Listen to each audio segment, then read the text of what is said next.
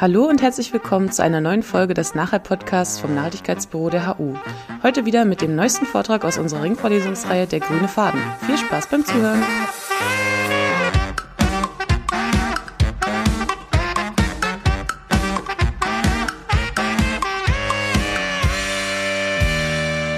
Hallo, liebe Hörerinnen und Hörer der Ringvorlesung Der grüne Faden, ein integrierter Blick auf die Nachhaltigkeit.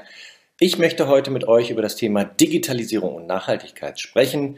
Warum gehören Bits und Bäume zusammen? Das ist so ein bisschen ein alliterativer Titel. Die Bits, das steht natürlich für die äh, Computerfragen, für alles rund um Digitalisierung, Internet of Things, äh, überhaupt erstmal das Internet, äh, Künstliche Intelligenz, und vieles dergleichen mehr. Und die Bäume, das steht symbolisch für die Nachhaltigkeit. Da geht es natürlich nicht nur um das Waldsterben, sondern vor allen Dingen auch um Klimapolitik äh, und die Verhinderung des internationalen, des globalen äh, Phänomens der Erwärmung dieses Planeten. Ähm, ich glaube, ihr habt schon eine Vorlesung gehört äh, zum Thema Open Source und was das mit Nachhaltigkeit zu tun hat. Das ist eigentlich schon fast eine Spezifizierung, eine Konkretisierung von dem, was ich heute mit euch machen möchte. Ich möchte einen viel größeren Blick aufmachen und aus einer Vogelperspektive auf die Themen Digitalisierung, die Bits und auf das Thema Nachhaltigkeit, die Bäume schauen und ähm, möchte das machen vor dem Hintergrund übrigens, das blende ich hier auch noch kurz ein, eines Buchs, was äh, ein Kollege von mir und ich geschrieben haben, Smarte grüne Welt. Das Buch haben wir schon 2018 veröffentlicht auf Deutsch. Es kommt aber es kam jetzt gerade vor einer Woche auf Englisch raus, ist also immer noch super aktuell. Und da führen wir so ein bisschen die beiden großen Diskurse Digitalisierung und Nachhaltigkeit zusammen, überlegen an vielen, vielen Schnittstellen, wo es hier Berührungspunkte gibt, inwiefern Digitalisierung einerseits ein Risiko ist für Nachhaltigkeit und aber auch, wie Digitalisierung als Triebkraft nutzen kann, um Nachhaltigkeitsziele erreichen zu können. Was möchte ich mir heute mit euch machen? Ich möchte anfangen zunächst erstmal mit einem kleinen historischen Blick und die lange Geschichte der Klimapolitik und der Entdeckung und der, des Verständnisses vom Klimawandel, vom menschgemachten Klimawandel nachzeichnen und dabei betonen, dass das eben hier viele, viele dicke Bretter zu bohren gibt und schon seit vielen Jahrzehnten die Umweltbewegung, die Bäume, dabei sind, den Klimawandel in den Griff zu bekommen. Und das will nicht so richtig funktionieren. Und das möchte ich kontrastieren mit einer, mit der relativ kurzen Geschichte der Digitalisierung äh, und wie die innerhalb von wenigen Jahrzehnten es geschafft hat, disruptiv, mit einer unglaublichen Geschwindigkeit, ähm, das Thema Digitalisierung breit in der Weltbevölkerung zu verankern. Und dann stelle ich eben die Frage, kann das denn vielleicht klappen, dass Digitalisierung zur Nachhaltigkeit, zum Klimaschutz beiträgt? Und ich werde mir dann einmal angucken, die Umweltintensität der Digitalisierung, also das Risiko, und dann die Potenziale für digitale Reduktionen von klimaschädlichen Treibhausgasen. Und am Ende möchte ich ein paar Gestaltungsoptionen für eine nachhaltige Digitalisierung aufzeichnen. Und das Ganze tue ich jetzt hier und im Folgenden für euch mit einer Vorlesung, die ich schon mal gehalten habe in der TU, aber die einfach total gut passt zu dem Thema und die es auch ein bisschen interessanter macht. Dann sitze ich nicht nur so vor der Kamera wie hier, sondern stehe im Hörsaal und ich fange an mit dem Kontrast der langen Geschichte der Klimapolitik versus die kurze Geschichte der Digitalisierung. Viel Spaß euch dabei.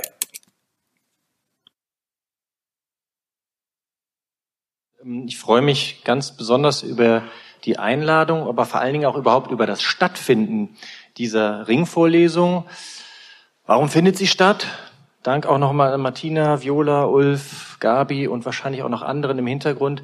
Weil, warum findet sie statt? Weil gerade unglaublich viel Bewegung in der Klimadiskussion ist, vielleicht auch ein bisschen war, aber auf jeden Fall immer noch ist. Und wir haben ja auch Fridays for Future als Mitveranstalter und eingebunden in diese Vorlesung. Ähm, das war aber nicht immer so, sondern es gibt lange, lange Zeiten in der Geschichte der Klimaforschung und der Klimapolitik, die recht öde, langwierig äh, und vor allen Dingen schmerzhaft, langsam äh, den politischen Prozess äh, vorangebracht haben. Heute bringen wir das Thema Klimawandel, Klimapolitik in Zusammenhang mit der Digitalisierung. Ich glaube, die Digitalisierung ist ein Prozess, der genau für das Gegenteil steht, der sich in den letzten Jahren und Jahrzehnten extrem schnell entfaltet hat. Und insofern habe ich gedacht, ich steige mal ein zu Beginn mit einer ganz, ganz kurzen Rückschau auf die lange Zeit der langsamen Klimapolitik und kontrastiere das so ein bisschen mit der rasenden Revolution der Digitalisierung. Und ich habe mir auch sagen lassen, sowas gab es in den Vorlesungen vorher noch nicht. Also wer, wer ja immer gerne als Erfinder des Treibhauseffekts oder Entdecker, müsste man sagen, des Treibhauseffekts genannt wird, ist äh, Jean-Baptiste äh, Fourier. 1824 äh, hat er das schon beschrieben, dass es einen Treibhauseffekt gibt in der Atmosphäre. Ähm, dann war es interessanterweise, und das ist erst seit ein paar Jahren bekannt, Eunice Newton Foote, eine Frau, die 1856 die Wirkung von CO2 als Treibhausgas äh, entdeckt und auch wissenschaftlich beschrieben hat. Bis vor wenigen Jahren galt immer John Tyndall als derjenige, der das herausgefunden hat, aber der war sechs Jahre später. Svante Arrhenius, ein schwedischer Forscher, hat dann 1896 eben schon erkannt, dass es die anthropogenen Einflüsse sind. Also namentlich die Verbrennung von Kohle, Öl, Gas, Holz, die den Klimawandel, den globalen Treibhauseffekt hervorrufen. Und das Ganze ist dann 58, würde ich sagen, spätestens durch eine höchst belastbare wissenschaftliche Forschung von Charles Keeling und anderen am Mauna Loa in Hawaii, wo heute immer noch eine Messstation ist, eine der ältesten Messstationen für die CO2-Konzentration in der Atmosphäre, der das eben empirisch nachgelegt hat, äh, nachgewiesen hat, dass der anthropogene Treibhauseffekt äh, stattfindet. Was war auf der politischen Seite los? Lange wurde das Thema ignoriert. Auf der Stockholm Environment Konferenz, der ersten multilateralen UN-Konferenz, äh, die sich dem Thema der Umweltzerstörung in verschiedenen Facetten, damals auch äh, grenzüberschreitende Luftverschmutzung, Waldsterben und ähnliches gewidmet hat. 1972 wurde das Thema nur erwähnt, ja, obwohl Keeling ja schon 14 Jahre vorher diese empirischen Belege dafür geliefert hat. 88 aber dann wurde der IPCC gegründet und hat auch 89 gleich das erste Statement rausgegeben als Aggregation des damaligen Stand des Wissens, dass es hohe Evidenz gibt, dass der menschengemachte Klimawandel zu großen Risiken führt. 1992 dann gibt es äh, als auf dem Rio Erdgipfel die Verabschiedung des der Klimarahmenkonvention United Nations Framework Convention on Climate Change, die ja bis heute das äh, die Plattform bietet für die jährlichen Conferences of the Party der internationalen Klimapolitik. Und dann, vielleicht werden sich einige von Ihnen noch erinnern oder es auch wissen, 1997 ist es dann ja gelungen, im Rückblick muss man sagen, ein genialer, aber leider zum Scheitern verurteilter Coup. 1997 ist es eben gelungen, dann verpflichtende Ziele für Emissionsreduktion zumindest für die Industrieländer festzulegen. Das war damals das Konzept der Targets and Timetables, also ein klares Ziel für eine Reduktion mit einem klaren Jahr versehen. Das hat aber zu nichts geführt. Es haben praktisch alle Industrieländer, die hier Verpflichtungen eingegangen sind unter dem Kyoto-Protokoll, diese gerissen, überschritten. Der Klimagipfel 2009 in Kopenhagen wurde dann als neuer Hoffnungsträger stilisiert und ist insofern gescheitert, als es da nicht gelungen ist, nochmals neue Ziele zu definieren, die vor allen Dingen nicht nur die Industrieländer, sondern auch die Schwellen- und sonstigen Länder des globalen Südens äh, umfassen sollten. Immerhin in Kopenhagen wurde dann schon das Zwei-Grad-Ziel als politische, anvisierte, maximale globale Erwärmung festgelegt. Das Ganze wurde dann in Paris 2015 nochmal unterboten, salopp gesprochen. Jetzt ist das 1,5 Grad Ziel etwas, worauf sich die internationale Staatengemeinschaft verpflichtet hat. Aber wieder keinerlei nationale Ziele, lediglich die Vereinbarung, dass Staaten Allokationspläne, äh, Emissionsreduktionsziele und auch übrigens Ziele für die Klimaanpassung, für Adaptation entwickeln sollten. Schauen wir noch mal kurz auf die deutsche Ebene. Das erste Ziel wurde schon in den 90er Jahren ausgerufen, minus 25 Prozent CO2-Reduktion bis 2005, wurde gerissen, obwohl der Wallfall Profit, also der Dank der, des Falls der Mauer, äh, signifikant dazu beigetragen hat, dass äh, knapp 20 Prozent dann erreicht werden konnten, aber eben nicht die Ziele, die da beschlossen wurden. 2007 Dann in Reaktion auf eine EU-Klimarahmengesetzgebung die Meseberger Beschlüsse, das Meseberger Klimapaket mit dem Ziel minus 40 Prozent Emissionen bis 2020, ist es jetzt klar und auch von Regierungsseite bestätigt, dass das nicht erreicht wird. Ja, ich äh, habe ja gesagt, ich mache es nur kursorisch. Äh, ich glaube, zu dem Klimapaket, was unlängst beschlossen wurde, muss ich hier gar nicht viel sagen. Es ist also eine lange, lange Geschichte von vielen Hoffnungen, äh, sehr viel Awareness, unglaublich viel wissenschaftlichen äh, Belegen und äh, Untersuchungen und Forschungen, die die Ursachen und auch die Lösungsoptionen für den Klimawandel, den menschgemachten Klimawandel ähm, äh, vorangebracht haben, aber extrem wenig politische oder auch zivilgesellschaftliche unter uns Bürgerinnen und Bürgern Handlungen, die tatsächlich zu einer Reduktion der Emissionen beitragen würden. Wie sieht's auf der Digitalisierungsseite aus? Okay, die ersten Rechenmaschinen gab es schon im 19. Jahrhundert. Ja, aber der wirkliche Durchbruch mit dem Computer ging eigentlich erst nach den Elektronenröhren los, nämlich mit der Entfindung des Transistors 1987 durch Bartley, äh, Schock und andere. Ähm, schon wenig später dann Entdeckung des integrierten Schaltkreises 1968 oder Entwicklung müsste man sagen und äh, Entwicklung des ersten Mikroprozessors 1971. Das ist noch nicht lange her. Dann folgten sofort die ersten PCs, manche kennen es vielleicht noch, Atari 800, Commodore C64 und ähnliches, aber vor allen Dingen dann auch spätestens in den 90er Jahren in den reicheren Ländern der Welt praktisch eine flächendeckende Ausbreitung des PCs, zumindest im Arbeitsleben und später auch dann in den Privathaushalten. Und als letzte Station vielleicht auf der Hardware-Seite nochmal die erste Einführung des Smartphones, das Apple iPhone 1 2007 bis heute, ich habe gar keine Zahl für die äh, Verbreitung von PCs, aber bis heute gibt es 3,8 Milliarden Menschen auf der Erde, die Smartphones nutzen.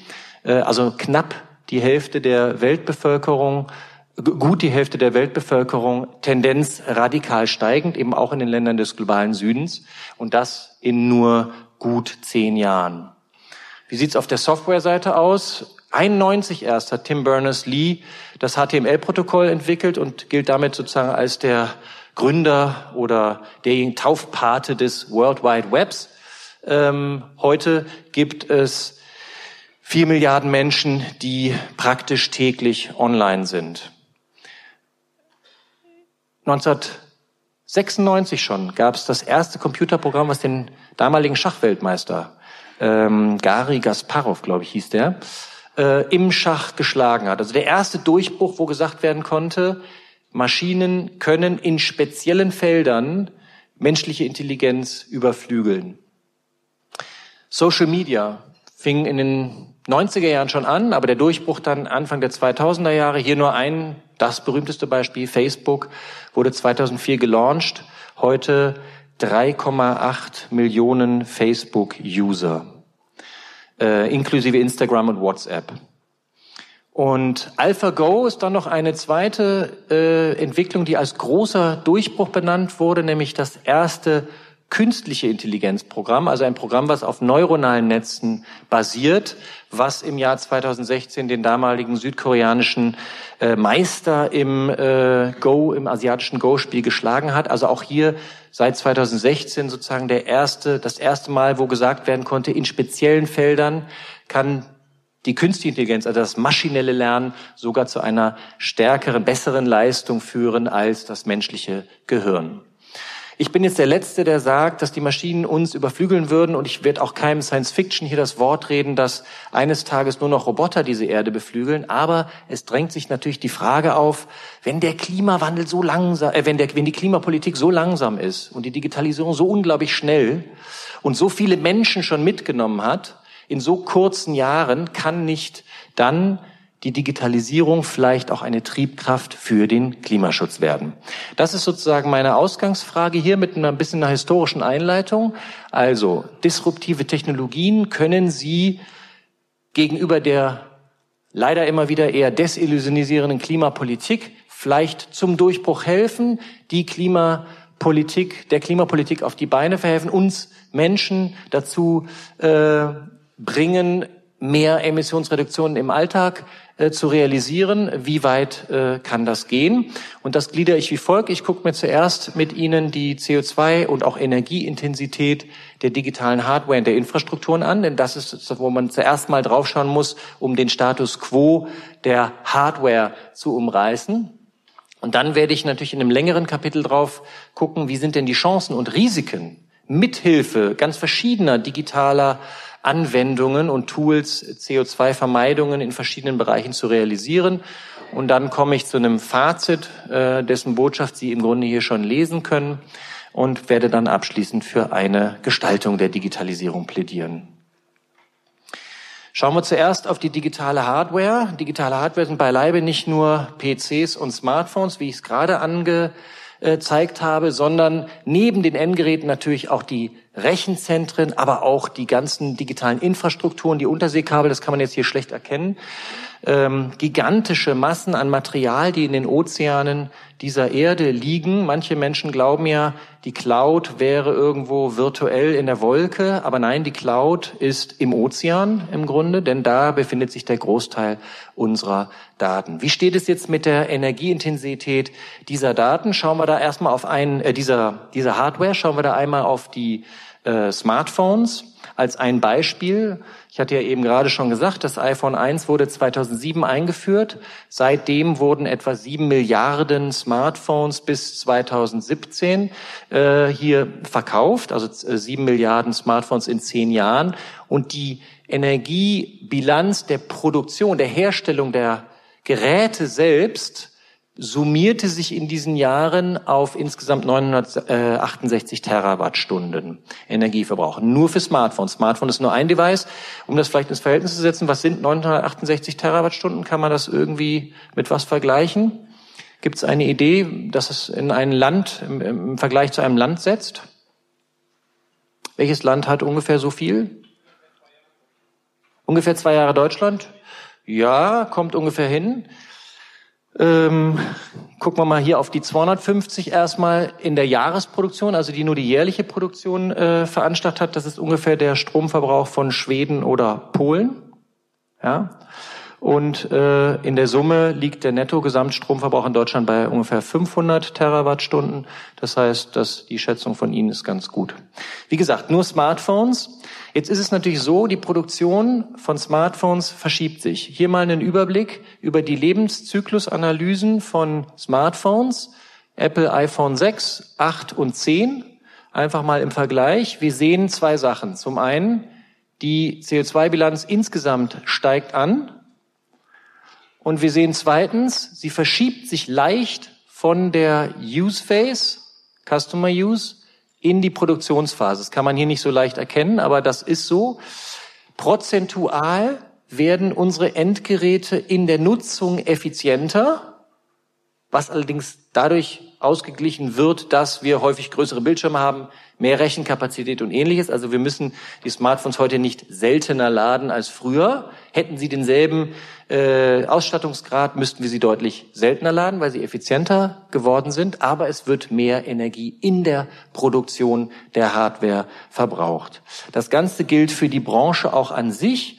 Die Branche der IKT-Hardware, und da jetzt nicht nur Smartphones, sondern eben auch Rechner, Tablets, ähm, ähm, Groß, Großrechner, ähnliches, ähm, ist eine der wenigen Branchen weltweit, die an Energieintensität leider zulegt. In den letzten Jahren so im Schnitt um vier Prozent legt sie an Energieintensität zu. Im Vergleich dazu, die meisten Branchen des produzierenden Gewerbes weltweit nehmen an Energieintensität ab. Ungefähr im Schnitt 1,8 Prozent haben sie weltweit im Schnitt abgenommen. Die IKT-Hardware-Branche nimmt zu. Wie sieht es aus mit dem Energieverbrauch en gros? Ähm, hier mal drei Studien, die Sie sehen können. Also der Energieverbrauch wird klar als steigend wahrgenommen, äh, sowohl in der historischen Berechnung als von dem, was in den vergangenen Jahren passiert ist, als auch äh, das, was äh, geschätzt wird. Wir haben das mal ganz gut in eine Grafik gebracht, um auch das wieder ins Verhältnis zu rücken. Wäre das Internet ein Land, dann käme es weltweit an dritter Stelle beim Stromverbrauch nach China und den USA. Der Vergleich hinkt natürlich, weil in den Zahlen von China und USA ist natürlich auch die Strom, zumindest für die Use Phase des Internetnutzung drinnen. Ja, aber das ist hier sozusagen die aggregierte Größe für Produktion und Nutzung der Geräte ähm, und äh, die summiert ist doch eine äußerst signifikante Größe. Ungefähr zehn Prozent des weltweiten Stromverbrauchs entfallen auf das Internet, sprich die Herstellung der Geräte und ihre Nutzung. In Deutschland sind es ungefähr acht Prozent. Was bedeutet das für die CO2-Emissionen? Das kann man so zusammenfassen. Der Anteil aller digitalen Geräte an den globalen CO2-Emissionen äh, wird von 2,5 Prozent im Jahr 2013, das ist sozusagen eine Ex-Post-Zahl auf geschätzt vier Prozent im Jahr 2020 ansteigen. Wie sieht das in der Zukunft aus? Alle Szenarien gehen davon aus, dass die Energie weiter steigen wird, die im Zusammenhang mit Digitalisierung, Internetnutzung und anderem anfallen wird. Hier habe ich jetzt mal ein moderates Szenario genommen, was tatsächlich davon ausgeht, dass der Bereich der Consumer Devices hier langfristig doch eher sogar abnehmen wird oder mehr oder weniger stabil bleibt. Aber eben, dass diese, auch wenn unsere Smartphones vielleicht nicht immer größer werden und trotzdem effizienter werden, ne, das steckt da drin, die werden vielleicht nicht jetzt noch immer größer, bis wir irgendwann einen Handwagen hinter uns herziehen müssen, äh, aber immer effizienter werden. Das heißt, das stabilisiert sich. Das wird mehr, bei weitem mehr als überkompensiert durch die zunehmenden Dienstleistungen, die wir in Anspruch nehmen aus der Cloud, in, durch die Datenzentren zum Beispiel oder eben auch im industriellen Bereich durch sowas wie das Industrial Internet of Things oder was hier in Deutschland auch Industrie 4.0 genannt wird. Gut, das ist jetzt eine Rückschau auf die Frage, wie sieht die CO2-Intensität digitaler Hardware und Infrastrukturen auf und was auch ist in der Zukunft dazu erwarten. Jetzt könnte man natürlich sagen, na gut, das ist natürlich in Klimasicht äußerst äh, kritisch zu sehen, dass Energieverbräuche steigen, CO2-Emissionen steigen, in der Tendenz, dass auch sogar weitergehend wird. Aber es ließe sich natürlich trotzdem mit Digitalisierung einen Beitrag zum Klimaschutz realisieren, wenn die Anwendungen dieser mehr oder minder energieintensiven Geräte und an, äh, Apps dazu führt, dass in den verschiedenen Sektoren, Lebensbereichen, Bedarfsfeldern dann CO2 eingespart wird oder Energieverbrauch vermieden wird. Das möchte ich mir jetzt mit Ihnen mal zusammen anschauen in verschiedenen äh, Sektoren und mal gucken, wie viel Zeit wir haben. Gucken wir uns unterschiedliche Sektoren an. Es gibt eine Studie, äh, eine sehr positivistische Studie von einem Zusammenschluss von 40 Telekommunikations- und IT-Unternehmen, die 2015 ähm, mal durchkalkuliert hat, wie viel CO2 sich denn oder CO2-Äquivalente in dem Fall sich denn durch verschiedenste digitale Anwendungen global reduzieren ließen. Das ist sozusagen das Fazit der Studie. Informations- und Kommunikationstechnologien können eine 20 Prozent Reduktion globaler Emissionen bis zum Jahr 2030 realisieren. Ähm, das wäre mehr als jedes Klimaschutzgesetz weltweit bisher äh, zu, zu, zu, äh, zu Wege gebracht hätte. Auch wesentlich mehr als der Zusammenbruch der äh, UdSSR und der Ostblockländer in, der, in wirtschaftlicher Hinsicht mit starken Emissionsrückgängen damals in den 90er Jahren äh, zum globalen ähm, CO2-Budget beigetragen hatte. Die Studie geht dann in verschiedene Sektoren rein und guckt, wie viel sich denn in den einzelnen Sektoren an Gigatonnen CO2-Emissionen reduzieren ließe. Aber die Studie geht eben auch davon aus, dass hier nicht nur Klimaschutz durch Digitalisierung vorangebracht wird, sondern auch Wachstum, wie an diesem anderen Zitat aus demselben Report deutlich wird. Also ICT kann generate over 11 trillion in economic benefits. Das heißt, Digitalisierung ist zugleich eine große Wachstumsmaschine, die die Produktion ankurbelt, aber vor allen Dingen auch den Konsum. Und dieses äh, Zitat hier ähm, lässt natürlich auch Bände sprechen oder eben die Frage aufwerfen, inwieweit denn diese erwünschten oder erhofften theoretischen Einsparpotenziale tatsächlich realisiert werden können. Tatsächlich werden Wachstumseffekte, Rebound-Effekte, Induktionseffekte, weitere Effekte, die sich wiederum negativ auf steigende, also die sich auf steigende CO2 und äh, Treibhausgasemissionen auswirken, zu wenig berücksichtigt. Und das werde ich, dieses Wechselspiel zwischen Chancen und Risiken möchte ich jetzt an ein paar Sektoren mit Ihnen mal tiefer beleuchten. Und ich greife erstmal zwei Sektoren raus, die auch hier schon diskutiert wurden, nämlich einmal das Beispiel der Energiewende. Da hatten wir ja, glaube ich, hier schon einen Vortrag von meiner Kollegin Frau Kowal.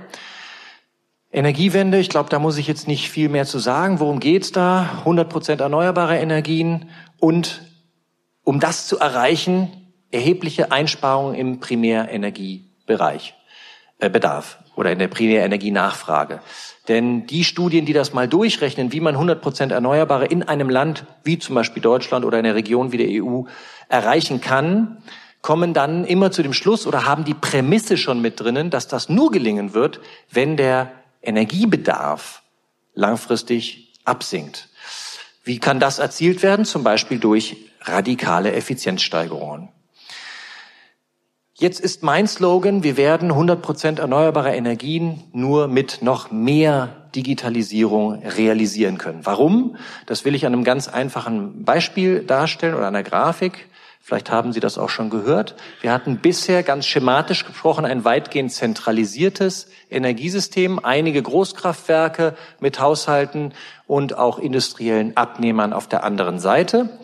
Ähm, die Kraftwerksbetreiber und vor allem auch die Netzbetreiber konnten sehr, sehr gut abschätzen, wie sich die Verbräuche über den Tag, übers Jahr, über die Jahreszeiten und so weiter gestalten und dementsprechend das Angebot steuern. Also dies war ein angebotsgesteuertes System.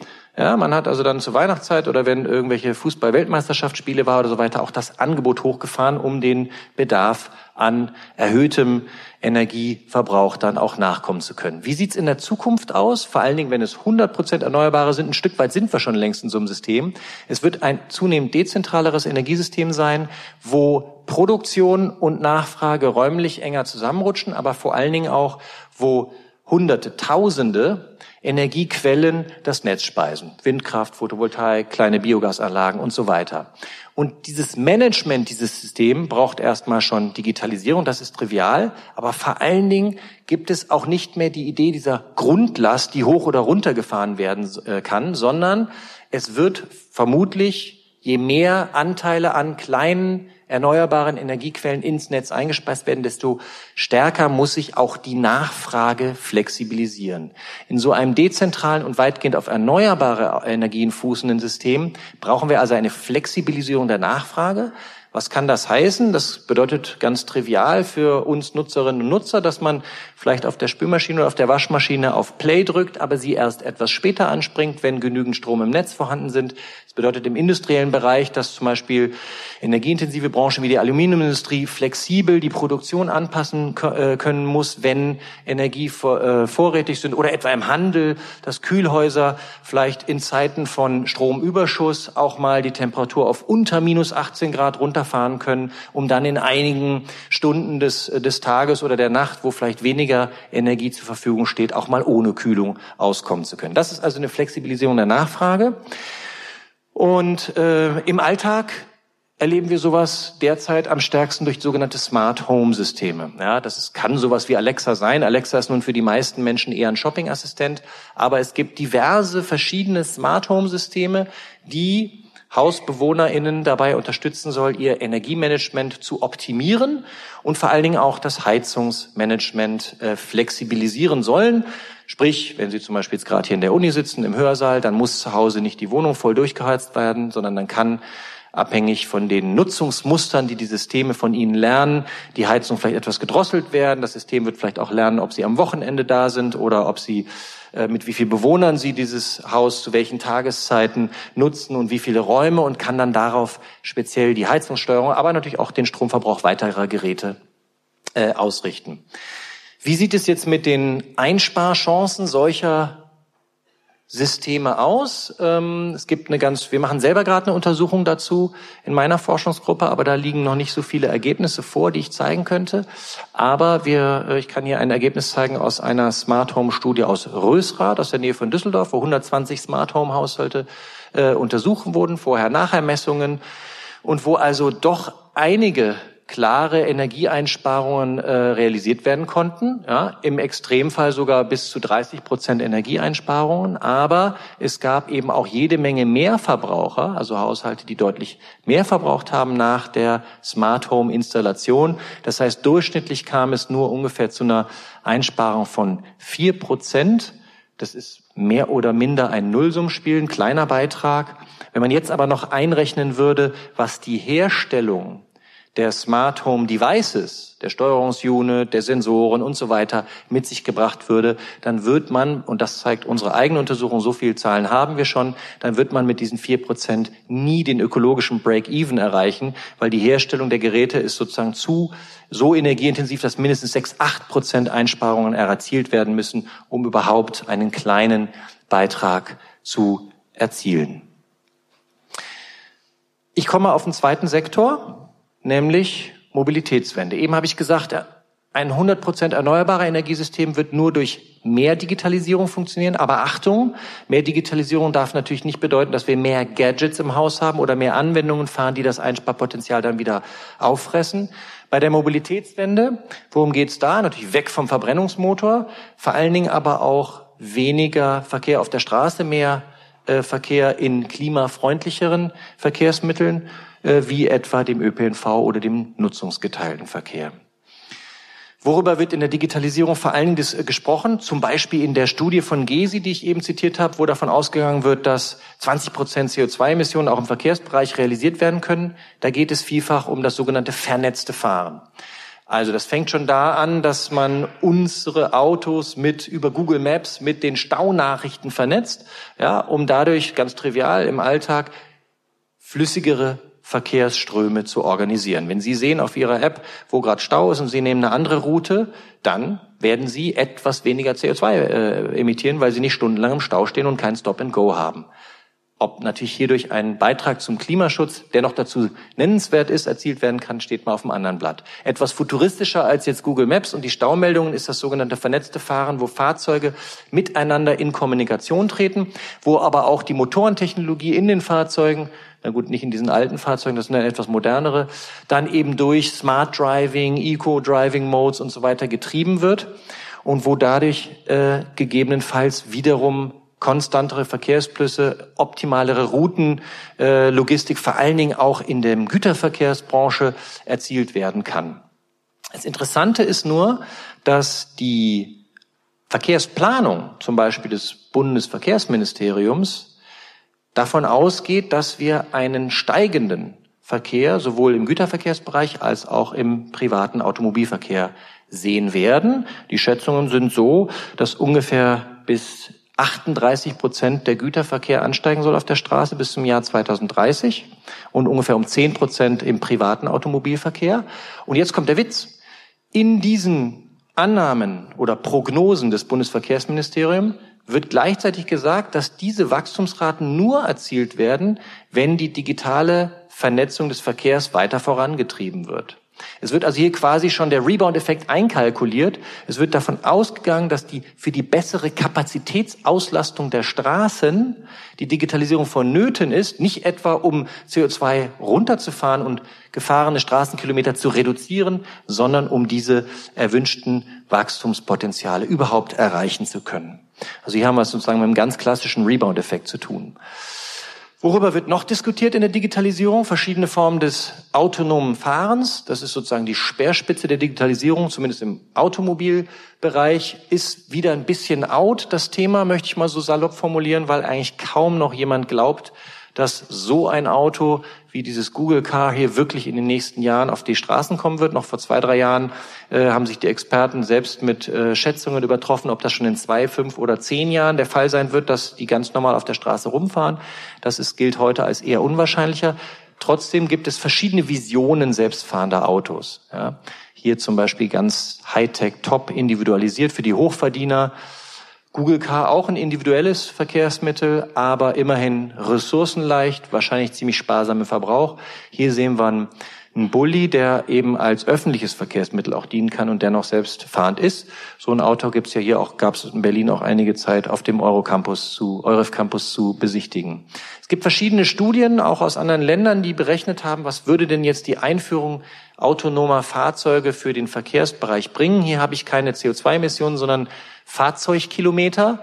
Und diese Studie von äh, Friedrich und Hertel berechnet mal für die Region Stuttgart, wie das aussehen kann. Und es kann eben sehr unterschiedlich aussehen.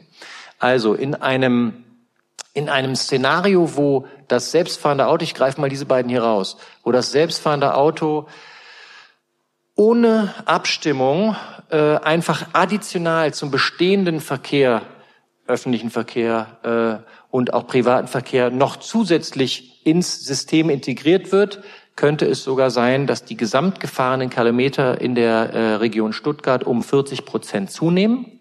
In einem Best-Case-Szenario, wo diese selbstfahrenden Autos in sehr kluger Kombination mit den öffentlichen Verkehrsmitteln geplant werden, so dass sie denen nicht den Rang ablaufen und zu ver verstärkten Gelegenheitsfahrten einladen, sondern wo sie quasi so auf der letzten Meile die Menschen per selbstfahrendem Minibus zur US-Bahn, Straßenbahnstation oder Bushaltestelle bringen, damit sie dann auf öffentliche Verkehrsmittel umsteigen können, kann es eine ähm, Reduktion von 36 Prozent der Straßenverkehrskilometer geben. Es kommt also extrem darauf an, wie diese Systeme gestaltet werden, wie die zum Beispiel Anbieter von Robotaxis, ja, die dann rund um die Uhr selbstfahrend Menschen von A nach B bringen, wie die dann lizenziert werden, sodass die selbstfahrenden Autos tatsächlich einen Beitrag leisten zur Verkehrswende.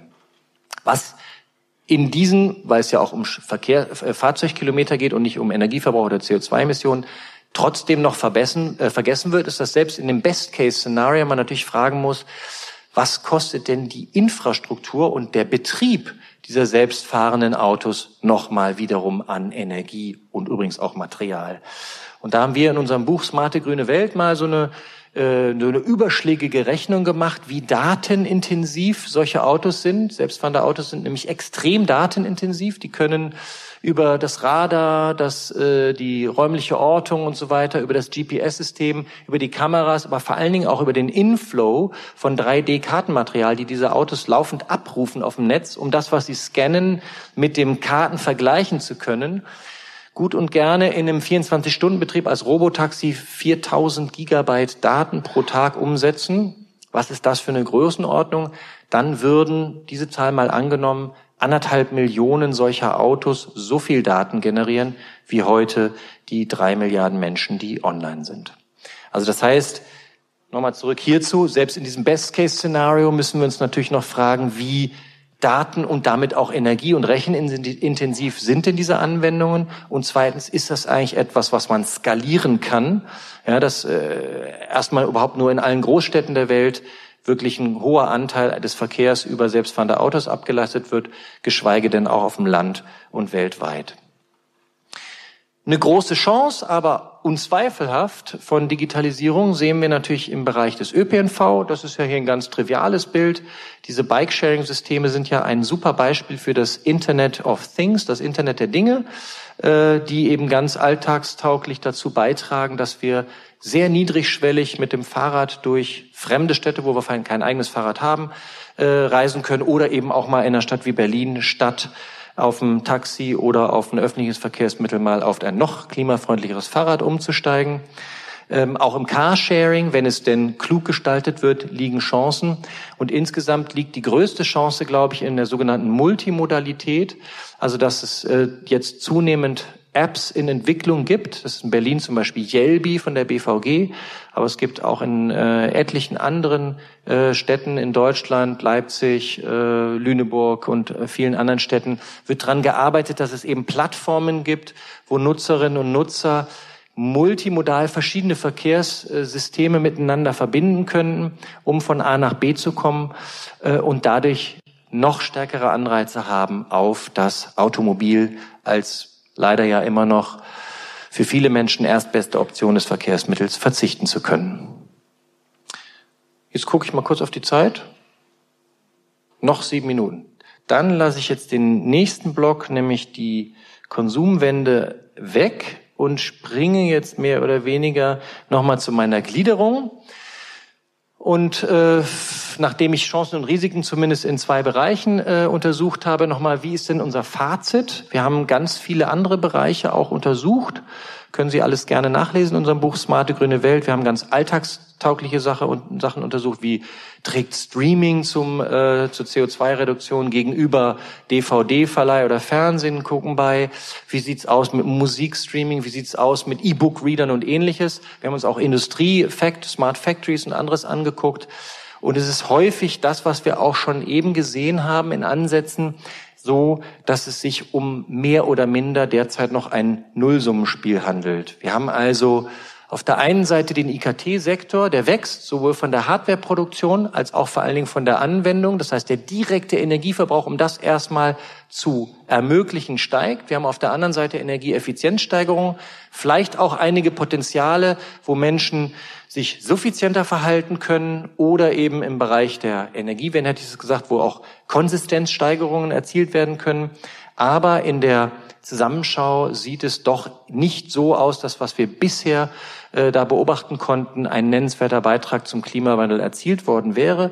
Es gibt ähm, zwei Studien, die das auch nochmal auf Makroebene ganz schön untersucht haben. Einmal von Sadorski und von Salahuddin und Alam, die auch beide dazu kommen, dass ein Anstieg von Internetnutzern eben eher zu einer Zunahme von dem Stromverbrauch führt.